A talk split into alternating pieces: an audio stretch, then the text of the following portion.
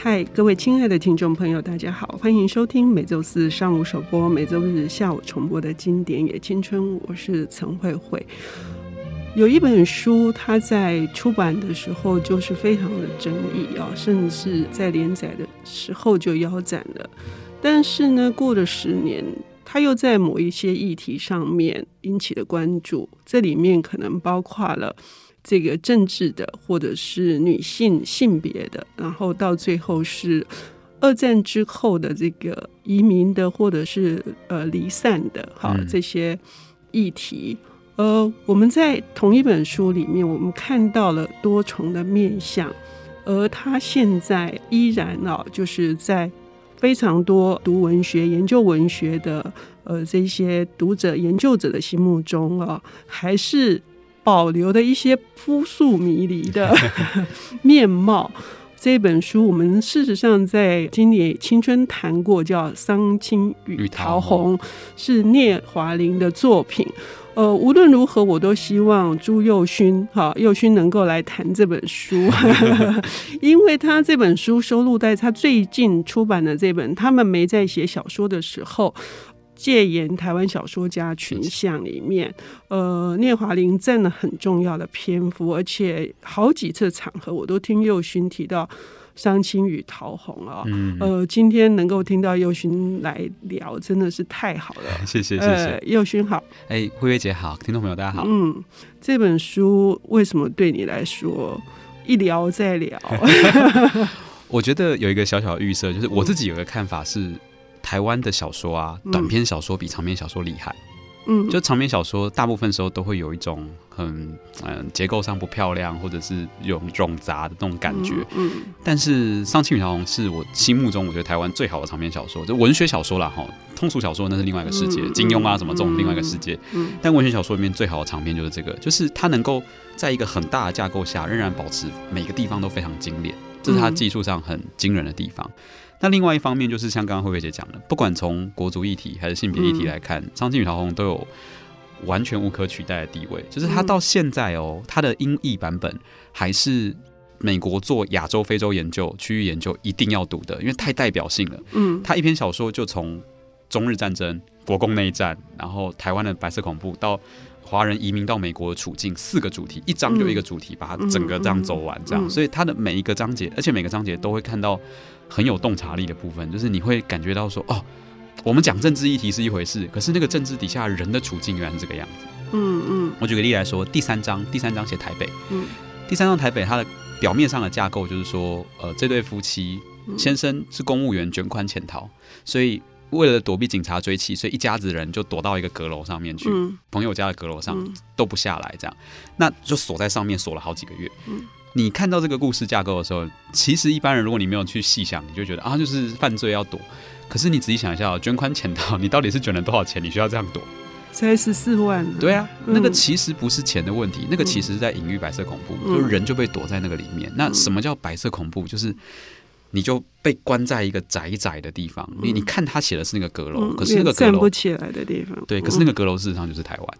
是对，你只能往外看，但你出不去外面。然后外面风雨飘摇，但你什么都做不了。那他就很凝练的把这个意象写出来，这样子。我觉得这个是又有文学手法，又有政治议题，非常厉害的一个写法。是是，而且在这四部里面，哈，宥勋觉得他还有另外一个特别的地方是，呃，因为一开始的时候是他人女主角人已经在美国了，可是他否认他是丧亲嘛，啊，对，是，然后。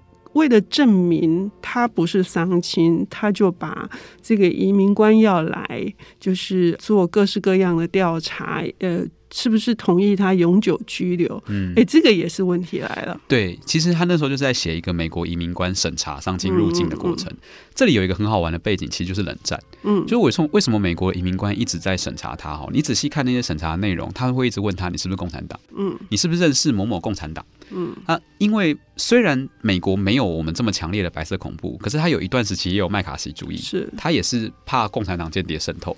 所以桑青作为一个华人，对他们来说，你从你又有中国的经历，然后你这样跑过来，你会不会其实也是嗯对共产党间谍这样？那所以其实大家在看这本书的时候，如果各位有兴趣看啊，你可以注意一件事哦，你从头到尾看完，你会发现你在看什么？嗯，你其实是在看商青写给移民局的信，嗯，你在看商青交给移民局的日记，嗯。如果你作为一个读者，你要在什么位置上你才会看到这种东西？嗯，其实这个小说有点后设意味，是他把读者放到了移民局的位置，你是代表国家机器在检视伤亲变成逃亡的这一生。嗯，这个结构设计非常精妙，就是它是在那之外的。你你你，如果我我一开始看的时候没有这感觉，等到我最后整体检视的时候，我吓出一身冷汗。就是，嗯，他其实有一种把你放在一个偷窥狂的角度去 逼逼视你去看他的内心转变的这个部分。但这个这个结构设计很强大。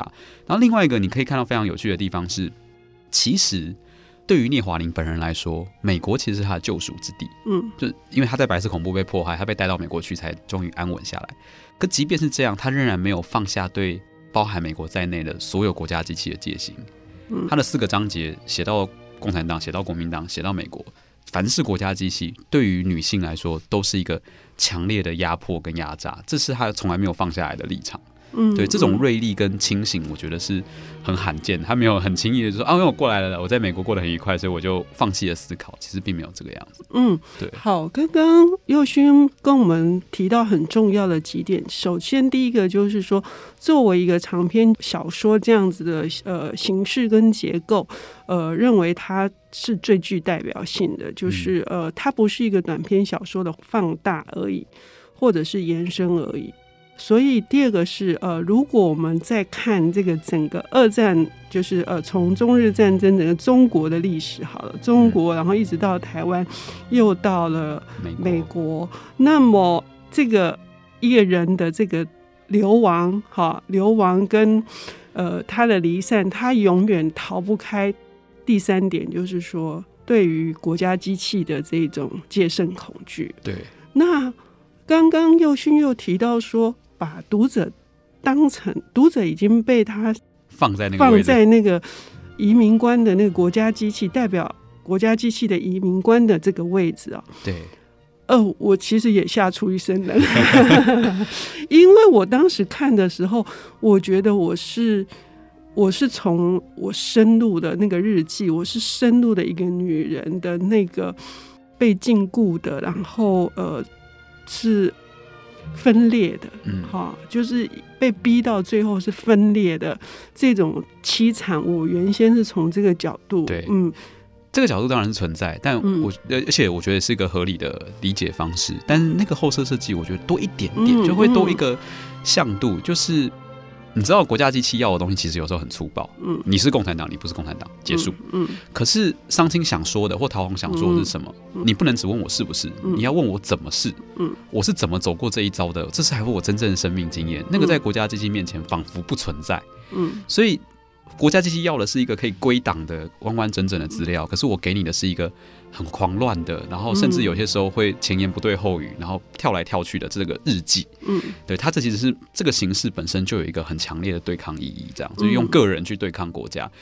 国家机器再大，我都不会放弃逃亡。你看他的小说结尾还是继续逃，嗯，他没有到终点，他继续走，我不会停下来的。你就有本事你就追上我，嗯，对，是这样子的一种，我觉得个人对抗国家很悲壮的一个意志，这样，嗯嗯嗯，对。那这本书。刚刚右心说，跟聂华苓本人的经历也有一个很大的关系哈。对，嗯因为聂华苓本人他就是他是外省人，然后大概在四五零年代来到台湾。来到台湾之后，一开始他是先进入到一个叫《自由中国》的杂志嘛，他其实是文艺栏主编，他一开始跟政治真的没什么关系，对，只是因为加入了这个杂志，所以后来就一起被政治迫害，因为这杂志后来被抄家了，这样，那千辛万苦逃到美国去。其实如果大家如果去看他聂华苓的自传《三辈子》的这段记录，你再去对照《上清与桃红》，你就会看到很多画面很眼熟，嗯，就他有很多是他小时候或者是哪些时候的意象转换过来的，那就是代表这个人，我真的觉得是天生的作家，就是他是。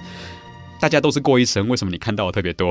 嗯、为什么你就是能够抓到这些生活当中荒谬的这个部分？这样、嗯、对，那所以，但是如果他只是照抄他的生活，其实就没什么意思。嗯、那两个版本都会一样。嗯，但有意思就是说，聂华苓还是把他的生活经验升华到凝练到另外一个层次去讲那人的处境。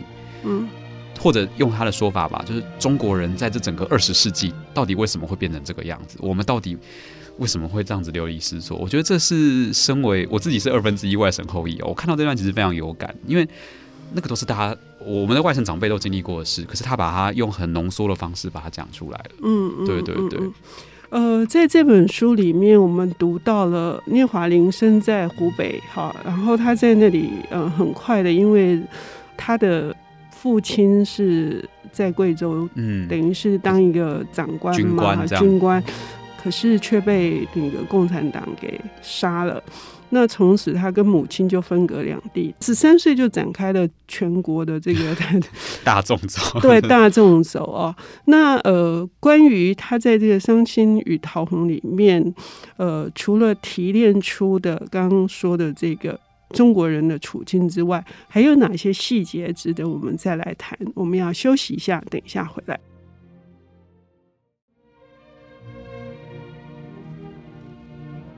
欢迎回到《经典也青春》，我是陈慧慧。我们邀请到的领读人是刚出版的，呃，我认为对我跟对台湾的读者是很重要的一本理解台湾戒严时期的小说家，呃，他们的生平以及他们重要的作品，很重要的引路的一本书。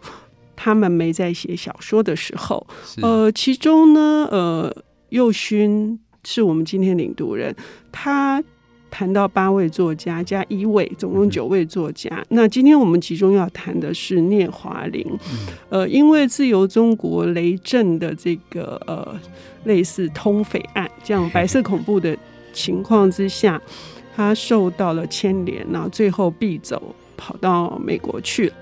呃，这里面当然还有非常多呃很细细节的地方，我们今天就不谈。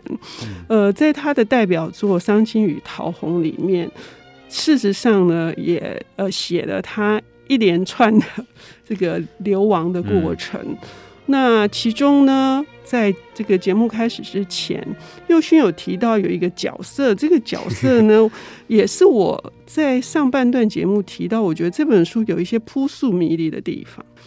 那个角色可能可以串起一些呃线索哈。嗯，我我觉得大家如果以后想要读这本书啊，我非常建议你读这本书的时候，看到一个名字全部圈起来，整本看完再回来找，你就会发现这些点连起来很好玩。嗯、这个人叫赵天开哦，走俏赵天天上的天，开放的开。什么意思呢？你其实如果没有注意到赵天开这个人，他戏份非常少，他偶尔就出现个一两行，出现在伤青的回忆或恍神的时候。嗯嗯嗯、但是呢，其实他是赵天开真正呃两情相悦唯一一个情人。嗯，对。那这个人他的关键之处在于，伤青有很多看起来莫名其妙的行动，加上赵天开就可以理解。举个例来说，为什么伤青跑到四川之后，下一站就去了北京？他明明中间有一段南京的回忆，他为什么不把南京的日记交出来？好，原因是因为赵天开在那里，好，他不想把这段回忆披露，或者说，呃，在黎明审讯官为什么一直问他说，你是不是认识某某共产党？你有没有跟谁上床？有没有？他在问这些人，嗯、他在问的那个人就是赵天开，因为美国移民局官员晓得赵天开本身真的就是中国共产党的人，嗯，好，或者是你你在看第一章的时候，有一个跟他要好的女同学史丹，嗯。那个史丹应该是台湾最早期的女同志小说之一，哈，对小说角色之一哈。